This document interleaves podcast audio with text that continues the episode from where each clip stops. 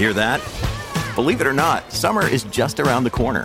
Luckily, Armorall, America's most trusted auto appearance brand, has what your car needs to get that perfect summer shine.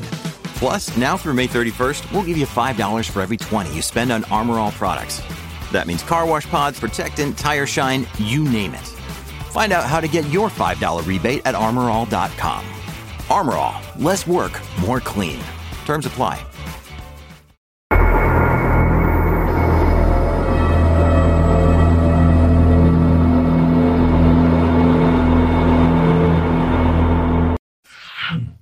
A continuación, una peluquera es atacada en su propio salón.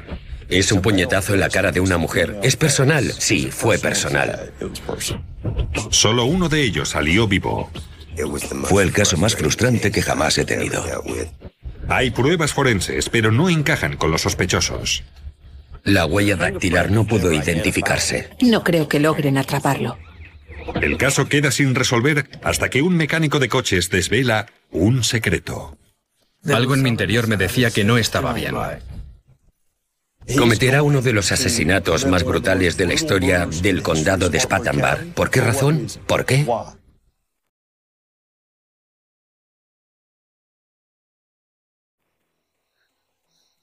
Una calurosa noche de julio de 1995, una mujer de Carolina del Sur esperaba que la recogieran para ir a casa y presenció un incidente insólito. Vio a un hombre saltar por la ventana de una peluquería y salir corriendo. La testigo llamó inmediatamente a la policía. El ayudante del sheriff llegó pensando, bueno, investigaré un robo en el salón de belleza. Entra y todo está a oscuras. Alumbra con la linterna. Recorre el espacio con el haz de luz, andando, mirando, sin ver nada. Pero en la trastienda encuentra a una mujer en el suelo, asesinada. Tuvo que ser muy escalofriante verlo. El asesino usó una correa que le ató al cuello y luego la colgó del calentador de agua. El robo no era el motivo. Su monedero seguía allí. Había dinero en la caja registradora. El coche estaba allí. Parecía ser un móvil relacionado con algo sexual. Identificaron a la víctima como la mujer de 27 años, Dana Satterfield, la propietaria de la peluquería. Era madre de dos niñas. Trabajaba de peluquera hacía siete años y creo que tenía la tienda hacía tres o cuatro años. Digo tienda porque pasó de ser un negocio de telefonía a un salón de belleza. El asesinato tuvo lugar sobre las ocho y media, cuando la tienda aún estaba abierta, aunque en el registro no había ninguna cita prevista. Supongo que generalmente intentaba irse a casa antes de que oscureciera, pero no era extraño que trabajara hasta esas horas. La testigo, Diane Harris, describe al hombre como blanco, de poco más de un metro y medio de altura y vestido con vaqueros y una camiseta gris. Fue muy exacta con la altura. Obviamente el color de la piel es importante. Descarta a un segmento considerable de la población. A partir de la descripción facial aportada por la testigo, un dibujante de la policía crea un retrato aproximado que se distribuye a los medios. Otro testigo informa haber visto un vehículo sospechoso en la zona. Ve un Ford Bronco azul y blanco aparcado frente a una tienda. Se fija porque él trabaja allí mismo. Estaba cerrada y sabía que aquel vehículo no debería estar allí. Dentro del salón, la policía espolvorea en busca de huellas. Y se concentran en el calentador, donde el asesino ha atado el cuerpo de Dana. Es una superficie muy lisa y dura, y el polvo reactiva una huella muy clara, porque se pueden detectar fácilmente en superficies de este tipo. Encontraron una huella que era muy clara. Uno de los detectives dijo de quién fuera aquella huella, seguro que era el asesino, y yo pensé, Dios, seguro. Es una palabra muy fuerte. ¿Cómo lo sabes? Y respondió, por la forma como han hecho el nudo. Se necesita poner la mano para hacerlo. Sorprendentemente, la huella hallada en el calentador corresponde al exmarido de Dana, Mike Satterfield. La pareja, que tiene dos hijos pequeños, se había separado hacía poco. En la escena del crimen, todo indicaba que el agresor conocía a Dana. Era irado, personal. vicioso y vengativo.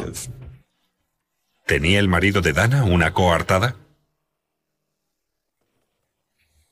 Basándose en las pruebas, los investigadores creen que el asesino entró en el salón de peluquería poco antes de que cerrara. Cerró la puerta, apagó las luces, la arrastró hasta la trastienda y allí la estranguló hasta matarla. Que maten a una madre de dos niñas de ese modo, tal como dispusieron el cuerpo, abandonada, en un estado de degradación, los hombres que conozco que trabajaron en el caso removerían cielo y tierra para resolverlo. En la autopsia, el forense determina que la causa de la muerte fue la estrangulación. Y un examen médico encuentra pruebas de agresión sexual. Cuando hubieron generado el perfil, todos empezaron a buscar a un posible sospechoso. Su cuerpo era la mejor y la principal escena del crimen que teníamos, además del baño. Los investigadores localizaron una huella dactilar en el calentador junto al cuerpo de Dana. Era del exmarido de Dana, Mike. De hecho, habíamos tenido algunos problemas y vivía a 800 metros de aquí. Las niñas se quedaban aquí y ella se quedaba allí. Cuando la policía lo interroga, Mike declara estar con sus hijos en el momento del asesinato. Como estábamos con él aquella noche cuando le llamaron, hablamos con ella y luego él nos llevó hasta allí. Por eso, es imposible que mi padre lo hiciera o tuviera algo que ver. Y había una explicación lógica perfecta para las huellas de Mike en el calentador. Él hacía todas las reparaciones. Acababa de montar aquella caldera. Hacía todo el mantenimiento del local. Me encargaba de todo. No hay nada Nada. Ni un indicio de prueba de que Mike Satterfield estuviera implicado en el crimen. Ninguna. Y era evidente que Mike Satterfield no coincidía con la descripción del hombre que la testigo ocular vio saltar a través de la ventana. Es un hombre corpulento. Con todos mis respetos, no hubiese podido salir por aquella ventana. Habría un agujero en el interior si Mike hubiese intentado salir por esa ventana. En busca de un sospechoso, los investigadores identifican otra huella dactilar en la escena del crimen. Una con la sangre de Dana. Todo es enviado a la base de datos de huellas dactilares estatal. Están todas las huellas de todos los prisioneros arrestados en Carolina del Sur. Y nosotros hacemos una foto de la huella y la pasamos a la pantalla del ordenador. Los investigadores estaban convencidos de que la huella de sangre sería una pista. Desafortunadamente, no lo fue. No se pudo identificar la huella. Hubo... No sabría decir cuántas fichas comprobaron, cuántas personas comprobaron. Los investigadores con experiencia en este tipo de crímenes intervinieron en este caso típico. La búsqueda del Ford Bronco azul y blanco abrió un mundo de posibilidades. Es muy característico, con llantas de hoja de sierra, un Ford Bronco azul y blanco. No es único, pero sí especial. En mi opinión, era un vehículo que llamaba la atención, pero al parecer había más de los que imaginaba. La policía los comprobó todos, pero no les llevó a nada. Siempre que mi hermano y yo veíamos pasar un bronco, teníamos que llamar. Se lo contábamos a mi padre. Papá, hemos visto un bronco, tienes que llamar. Los recursos fueron menguando y el caso quedó sin resolver. Pasó un año sin que hubiera más avances. Luego la policía obtuvo una pista. Un preso contó a la policía que su compañero de celda de 29 años, Russell Trevor Quinn, a menudo hablaba de Dana Satterfield. Decía cosas como lo atractiva que era Dana. Lo crea o no, muchos de los presos intentan intercambiar información para obtener una reducción de la pena o de los años de cárcel. Es interesante que su compañero de celda no le guardara el secreto e informara a las fuerzas del orden público. Quinn cumplía prisión por un crimen que tenía acusadas similitudes con el asesinato de Dana. También estaba en la cárcel por violar a una mujer, atarla, atarla a un árbol. Quinn estaba en la calle cuando Dana fue asesinada y encajaba con la descripción de la testigo. La policía cogió la foto del archivo policial y organizó un reconocimiento fotográfico que mostró a Diane Harris, que como saben era la única testigo ocular, y de hecho escogió a Russell Trevor Quinn de entre varias fotos, diciendo que era la persona que había visto. Uno de los amigos de Dana dijo que ya había visto a ese hombre en la tienda. La policía puede asociarle con un coche no muy distinto al visto cerca de la escena del crimen. Pero resultó ser otra pista falsa, cuando el ADN no coincidió con las pruebas biológicas obtenidas en la escena del crimen. Russell Trevor Quinn fue una esperanza para los detectives. Era lo que te imaginas como sospechoso, pero él no lo hizo. Y el caso quedó sin resolver durante 10 años. Hasta que Lana Satterfield ayudó a resolverlo. No hay un estatuto que limite los casos de asesinato y nunca están oficialmente cerrados. Pero cada año que pasa, los casos sin resolver son cada vez más difíciles de hacerlo. Eso pasaba precisamente con el caso de Dana Satterfield. Fue el caso más frustrante que he tenido que llevar. Durante diez años, los detectives Rick Gregory y Thomas Smith siguieron trabajando en el caso, siguiendo pistas potenciales. Creo que la mayoría de investigadores de homicidios tienen un caso que se les queda más grabado que otro. Teníamos dos cajas enormes llenas de pistas. Habría más de 400 pistas. Y la familia Satterfield tampoco tiró la toalla. La gente venía y me preguntaba, ¿ya lo han cogido? ¿O alguna novedad? Y yo, bueno, no sé si aún están trabajando en el caso, pero no creo que logren atraparlo, porque no creía que lo consiguieran.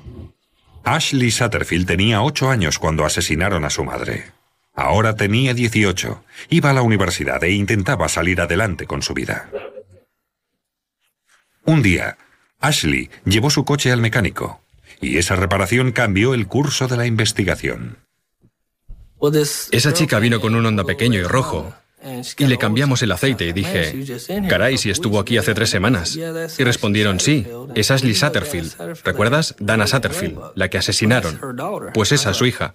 Y yo su hija no sabía que tuviera hijos. Este hombre, que quiso mantener su anonimato, es mecánico de coches. Tenía información sobre el asesinato de Dana Satterfield, o al menos creía tenerla. Al ver a Ashley y pensar que era su madre, necesité ayudarles. Diez años antes, cuando el mecánico de coches iba al instituto, su amigo Jonathan Vick lo llevó a casa en coche. Vick conducía un Ford Bronco blanco con una franja azul, como el que había aparcado cerca de la escena del crimen.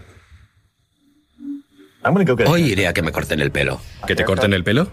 Dijo que quería cortarse el pelo. Era bastante tarde y le pregunté, ¿a estas horas quieres ir a cortarte el pelo? Y respondió, ¿dónde Dana? Nunca me dijo el apellido. ¿Está tan buena, tío? Supongo. De verdad te lo digo. Tiene ese cuerpo. No sé cómo no te has fijado. No lo sé, tío. Y Vic comentó que buscaba más que un corte de pelo. Le pediré para salir. ¿Le pedirás una cita? Sí, claro. ¿En serio? Sí. Cuando me reí de él, se enfadó conmigo. Respondió, ¿no crees que tenga una oportunidad? Yo me reí y dije, lo que tú digas. Luego, cuando vio las noticias sobre el asesinato de Dana Satterfield, se preguntó si Jonathan estaba implicado. Si se lo preguntas, te dirá que no lo hizo. No lo podía creer, no lo creía. Era un chico de 17 años sin antecedentes, que para ti es uno de tus mejores amigos, y cometerá uno de los asesinatos más brutales de la historia del condado de Spartanburg. ¿Por qué razón? ¿Por qué? Inmediatamente después del asesinato de Dana, este hombre dice haber llamado a la policía anónimamente y haber contado la conversación con Jonathan Vick. También les dijo que Vick conducía un Ford Bronco blanco. En aquel entonces, la policía interrogó a Jonathan Vick y a su madre con persistencia. Los investigadores la interrogaron seis veces acerca del vehículo, dónde estaba aquella noche, quién lo usaba. Y la familia se cansó de que la gente les preguntara, ¿era vuestro bronco? ¿Vuestro vehículo? E incluso pusieron una señal que hicieron ellos mismos donde ponía, este no es el vehículo. Y lo ponían en el bronco cuando salían a la carretera. Por eso mucha gente llamaba informando. La policía incluso intentó hacerse con una orden judicial para tomar muestras de ADN a Jonathan Vick, pero fue rechazada argumentando que conducir un vehículo igual al visto cerca de la escena del crimen era una causa probable insuficiente. Bien, ¿dónde está la causa probable contra Jonathan Vick esta vez? No existe. Por eso la policía dejó de investigar a Jonathan Vick. Creo que fue cuando pensé, bueno, le han absuelto de los cargos, pero algo en mi interior me decía que no era una decisión acertada, que no estaba bien. Y ahora, diez años más tarde, este hombre, amigo de Jonathan Vick, vuelve a llamar a la policía, insistiendo para que investiguen a Vick por el asesinato de Dana Satterfield.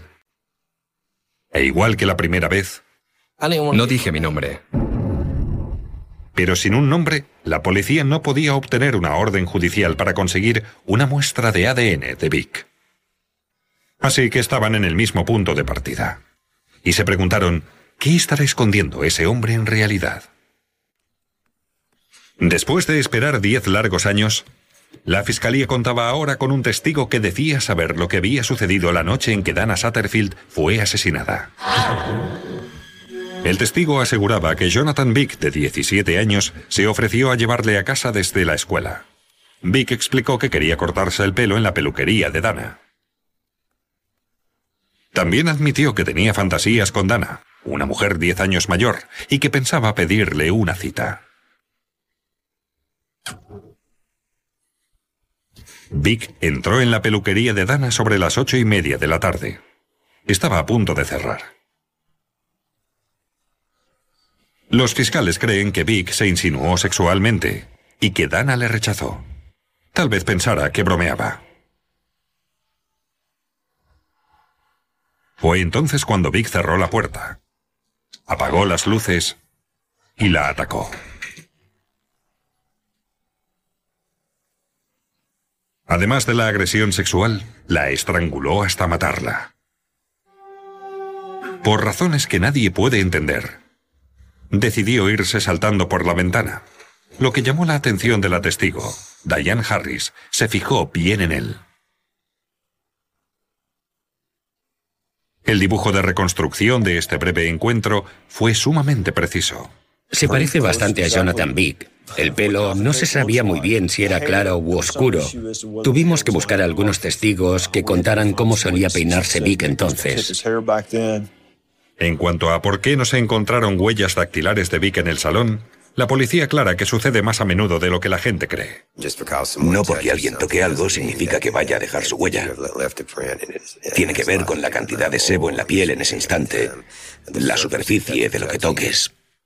Al final, el informante anónimo confesó por qué había dejado pasar todos aquellos años. Dijo que Vic amenazó con matarles y jamás contaba a la policía lo que sabía del asesinato. No, no me contó lo que hizo. Simplemente si lo cuentas te mato. Él sabía que yo sabía que había ido allí. También se dio cuenta, diez años después, de que tenía una responsabilidad hacia la familia Satterfield. Así que reveló su nombre a la policía. Michael Bass. Eso no impide que me sienta sumamente decepcionado con él. Pero a su favor, Diré que aceptó su responsabilidad y que fue muy, muy bueno como testigo. Y la policía obtuvo la orden judicial para sacar una muestra de ADN de Vic. Michael Pace es la causa probable que nos permitió obtener de Vic el ADN. Claramente, inequívocamente, Michael Pace nos facilitó el ADN. Jonathan Vick seguía viviendo en Carolina del Sur después de servir dos años en la Marina. Amo a mi esposa y a mi hija. Eso es lo que importa. Había trabajado en 15 sitios distintos. Lo despedían o pedía irse debido a su incapacidad de llevarse bien con sus compañeros o sus supervisores. Vic también tenía algunos roces con la ley. Le arrestaron dos veces. Una por violencia doméstica, que fue desestimada, y otra por comportamiento incívico, que es básicamente vandalismo, que fue desestimada. Ahora casado y padre de una hija, Vic negaba cualquier implicación con el asesinato de Dana Satterfield. Cuando le arrestaron, nos dijo que no conocía a esa mujer. El ADN de Jonathan Vick coincidió con la prueba biológica del examen médico por violación obtenida durante la autopsia de Dana. Una coincidencia de uno de cada 900 millones. Fue un alivio porque este caso en particular llevaba 10 años sobre mi escritorio. Fue un descanso cuando supe que coincidía. Cada vez que veía un póster o un artículo, o miraba la tele, o cualquier cosa sobre el caso, me molestaba. Y ahora por fin me siento mucho mejor. Los investigadores creen que Dana Satterfield fue la primera víctima de Vic pero posiblemente no fuera la última. Vic tenía una novia, Heather René Sellers, que desapareció misteriosamente. Lleva varios años vida. La señorita Sellers se había comprometido con él semanas antes de desaparecer. El coche de Sellers se halló en el fondo de un río. Su caso sigue abierto. En noviembre de 2005, Jonathan Vick fue condenado por el asesinato de Dana Satterfield y sentenciado a cadena perpetua.